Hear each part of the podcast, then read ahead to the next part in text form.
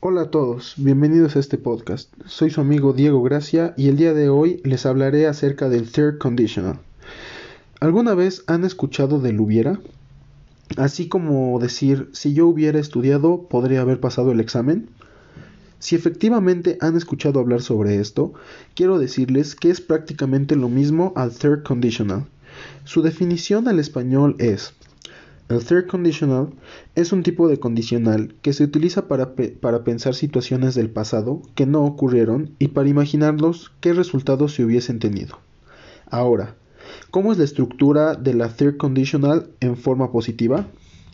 Se forma con el if más pasado participio más una coma más would, could, should o might have más el verbo en participio.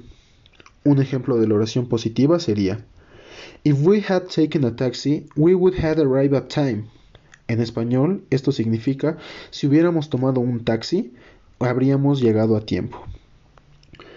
Ahora bien, en su forma negativa, su estructura sería if más sujeto más hadn't más verbo en participio más la coma más wouldn't, couldn't or shouldn't have más el verbo en participio. Por ejemplo, if I hadn't eaten so much, I wouldn't have felt sick.